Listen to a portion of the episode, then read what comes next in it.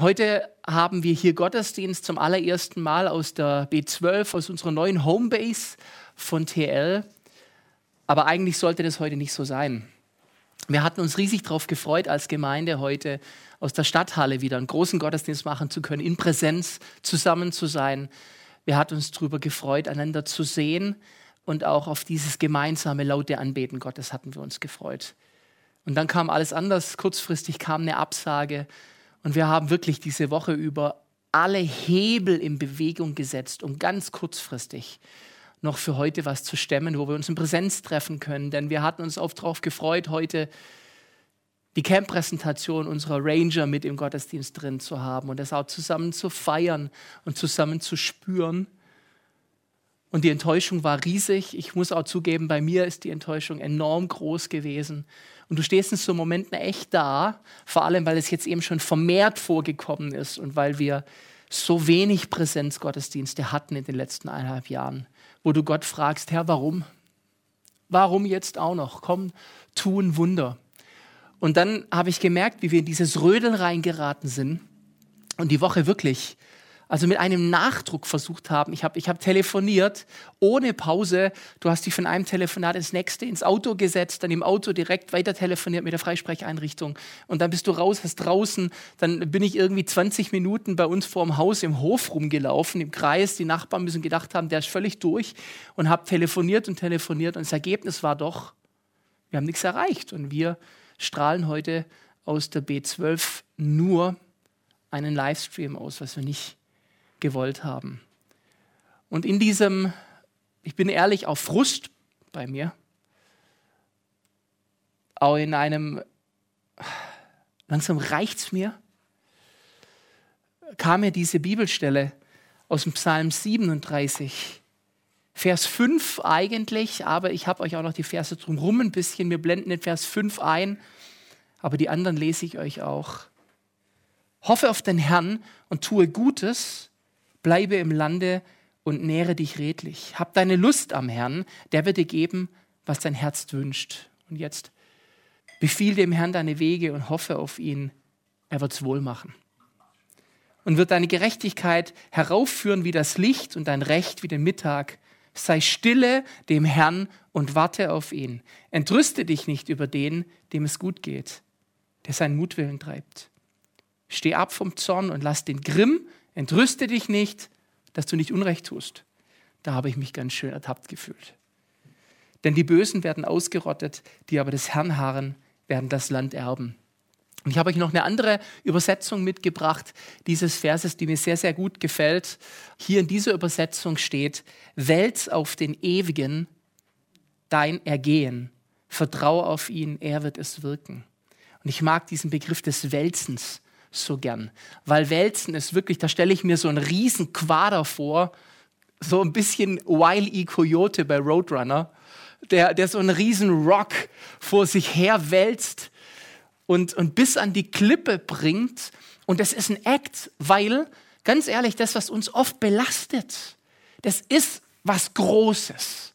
Es sind nicht immer nur die kleinen Dinge, sondern manchmal ist es was Großes, was uns bedrängt. Ein echter Felsbrocken, und den wälzt auf den Herrn und dann wird er es wirken. Ich habe mir das mal angeschaut im Hebräischen aus dieser Psalmstelle. Dieses Befiehl dem Herrn deine Wege. Für das Befehl steht hier Galal. Das ist Anvertrauen und tatsächlich von mir weg auf ihn rollen oder wälzen. Da passt dieses Beispiel mit dem Felsen wirklich gut. Und dann, und hoffe auf ihn, er wird es wohl machen. Hoffen ist Batach, das ist Vertrauen, sich in Zuflucht zu begeben und mutig und zuversichtlich zu sein. Das ist wirklich dieses auf ihn und dann kümmert er sich. Und da habe ich mich doch sehr angesprochen gefühlt auch in der vergangenen Woche von dieser Passage. Denn was hier im Gegensatz dazu steht, ist, wir Menschen, wir lieben und schätzen Sicherheit. Die Mimi hat da am 10.10. .10. drüber gepredigt in ihrer Mind the Gap Predigt. Zu Sicherheit. Wir haben gern den Überblick und wir haben gern einen Plan. Und so werden wir auch erzogen. Was ist der Plan für dein Leben? Wo bist du in der und der Zeit? Was willst du erreicht haben? Wir planen. Unsere Pläne sind manchmal doch sehr begrenzt und sehr beschränkt. Trotzdem haben wir sie gern. Es ist ein bisschen wie wenn wir eine Route planen und früher ganz alte Schule, da hat man das gemacht mit einer riesen Landkarte. Also nur die Älteren unter euch, wie ich, erinnern sich daran noch, so eine Karte aufzumachen, die dann schon gefährlich wurde, weil sie halb ins Blickfeld gerutscht ist und dann den unvermeidlichen Streit mit dem Nebensitzer oder Backseat-Driver, der diesen Plan dann für dich auslegen muss. Und hast du eine Route geplant? Wir fahren heute von Stuttgart nach Berlin und hast die ganze Route angeschaut, wo du hin musst und hast vorgeplant. Ich glaube aber nicht, dass das, was Gott sagt, wenn er sagt, komm, vertrau mir, das ist, was wir Menschen mit Planung machen.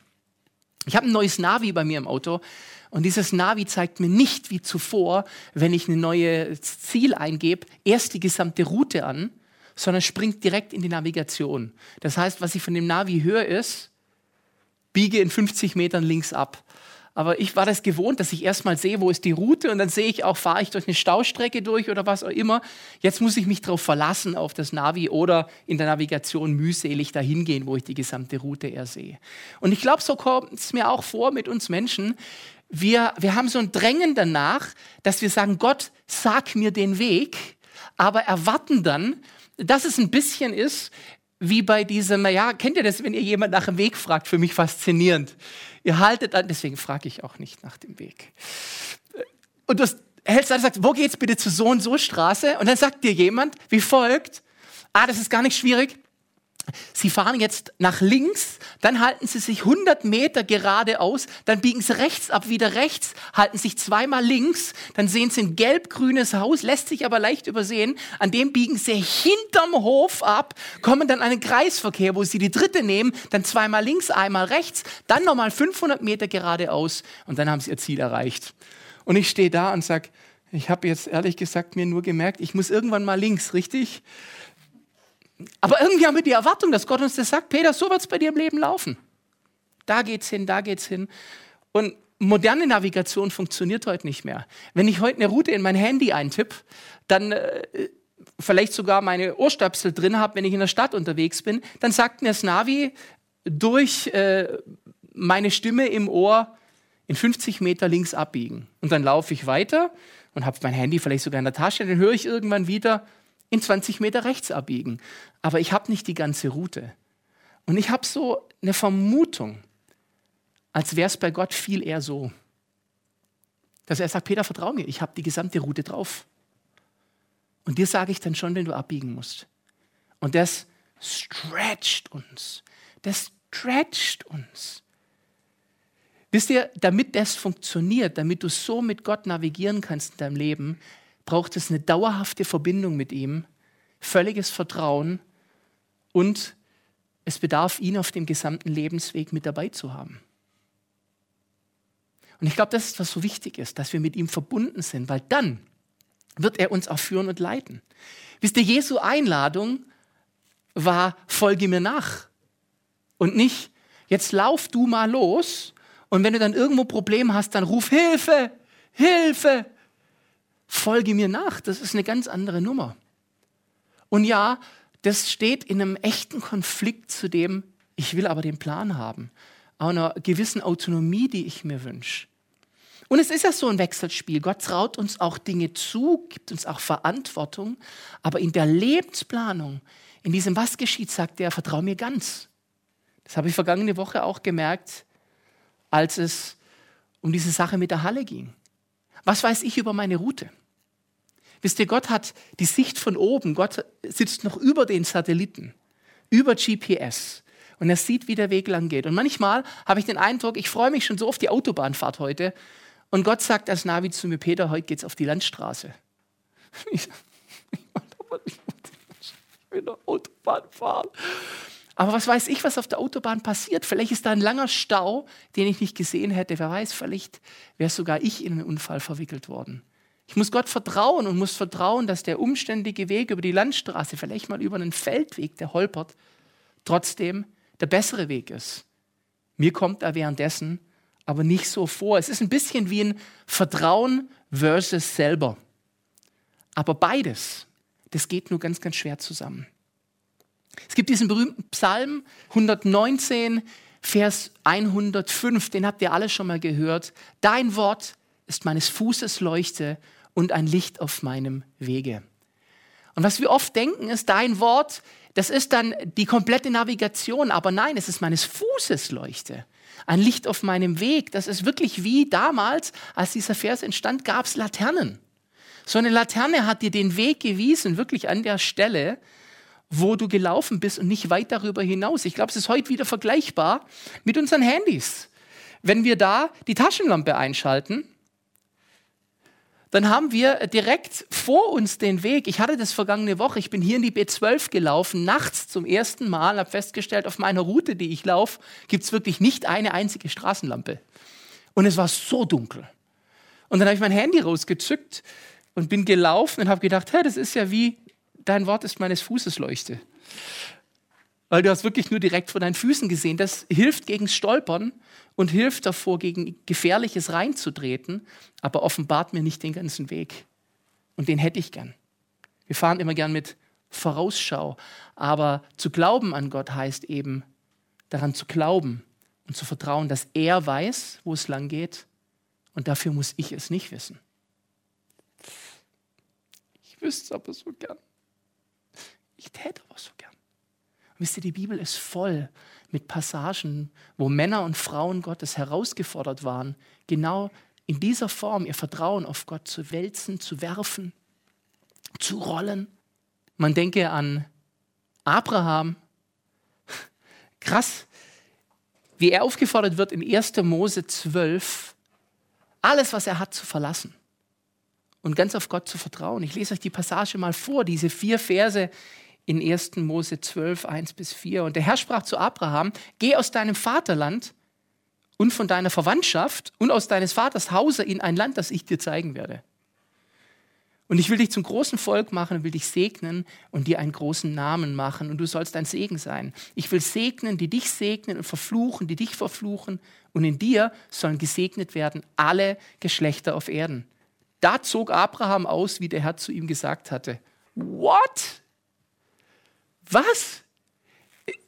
Gott sagt, geh aus deinem Vaterland. Und ich zeige dir dann, wo es hingeht. Und in der Bibel steht, Abraham war da schon ziemlich alt. Und was macht er? Ja, er geht. Dann tat er, was ihm geheißen war. Wow.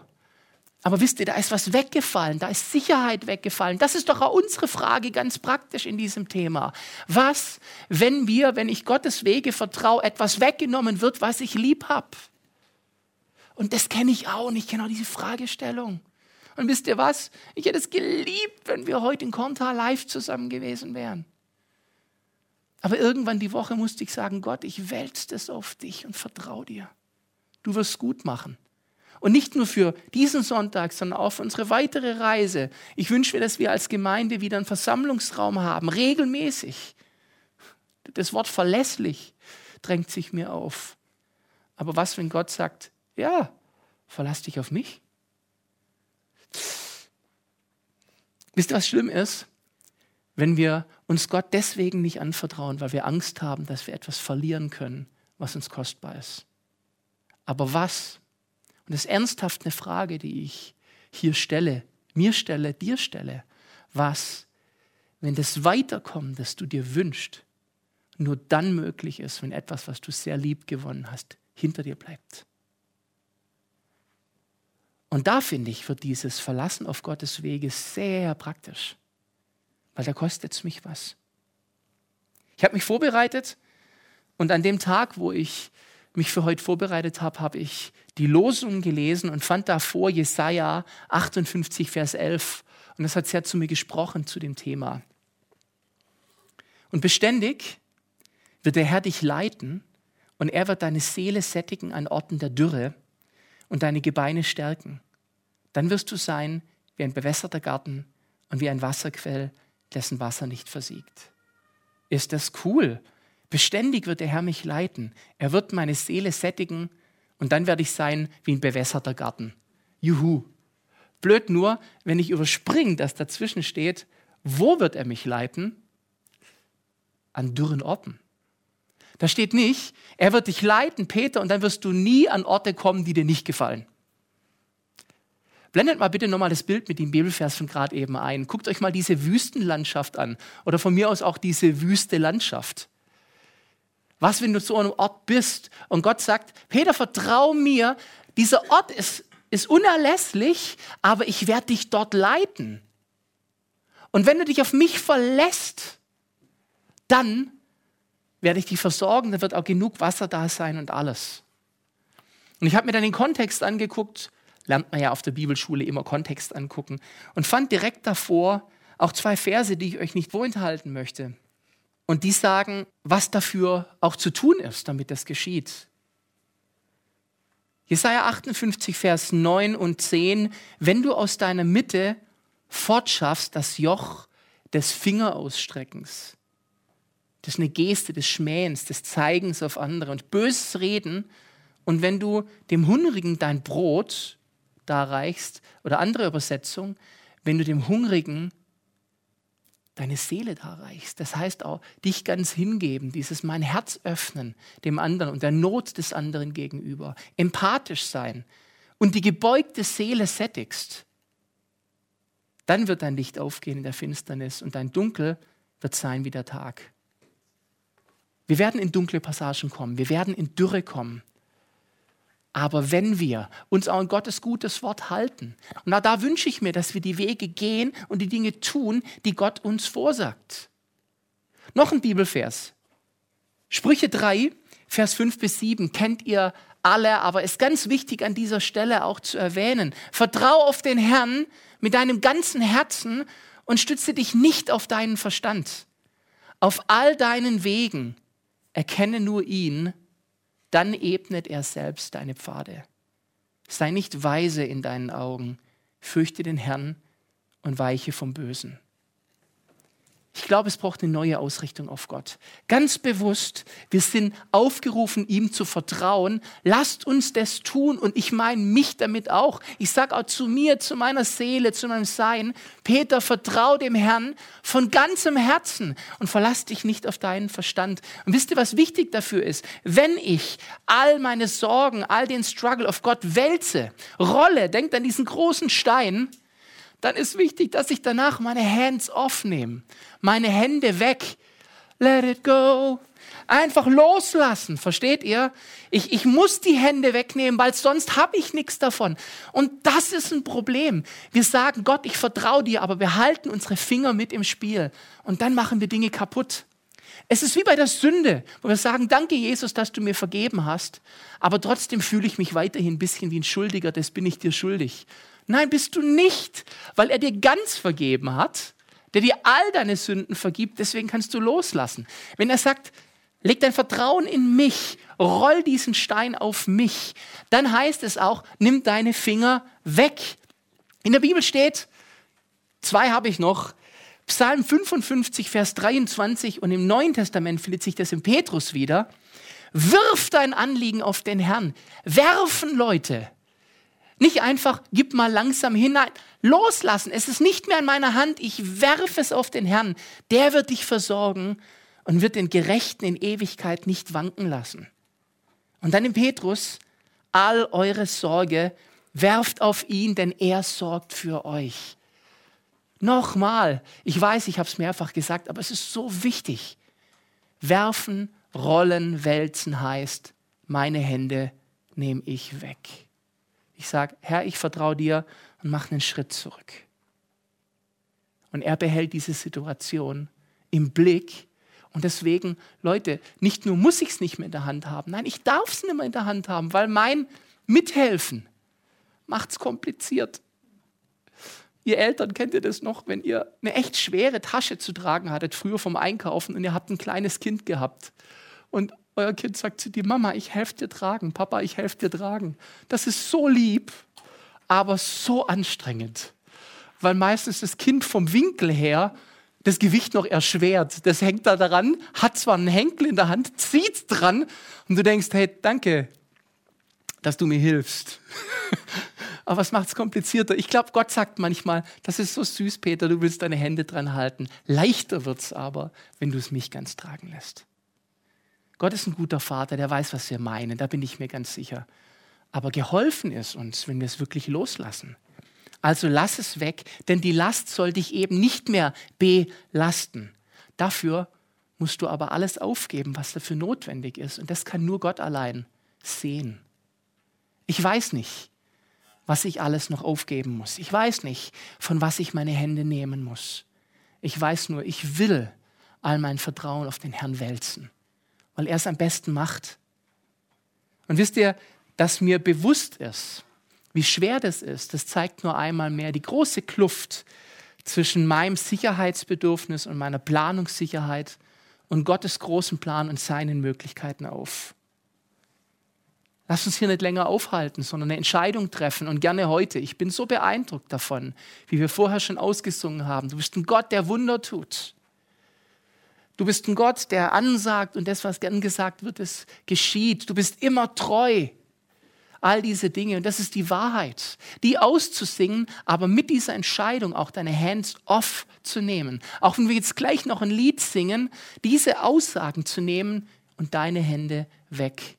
Vertrau ihm, denn er sorgt für dich.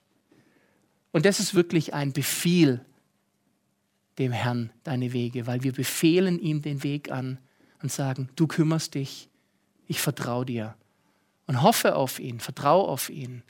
Er wird es wohl machen. Und dann dieses im Vers 7, sei stille dem Herrn und warte auf ihn. Er kommt nicht zu spät. Und ich glaube das, entgegen aller Gefühlslage. Ja, ich glaube an dich, und so ein Gott, der Wunder tut.